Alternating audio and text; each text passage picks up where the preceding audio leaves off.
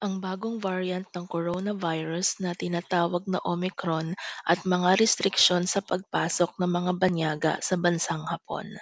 Ang bagong variant ng coronavirus na tinatawag na Omicron.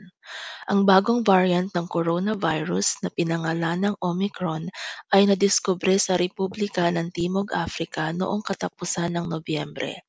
Ang mga taong tinamaan ng virus na ito at nagkasakit ay natagpuan sa mga bansa sa Africa, Canada, England, Portugal, Netherlands at iba pang mga bansa.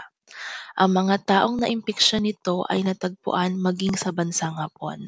Ang dalawang nabanggit ay nadiskubre noong ika-isa ng Disyembre at parehong galing sa labas ng bansa.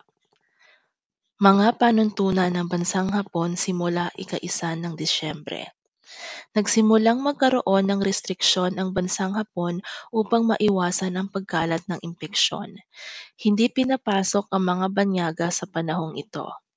Ang mga taong nakatira sa sampung bansa at rehiyon gaya ng Republika ng Timog Africa, Angola, Namibia ay hindi na maaaring makapasok ulit kahit merong silang status of residence. Maaari namang bumalik ang mga Hapon galing sa ibang bansa.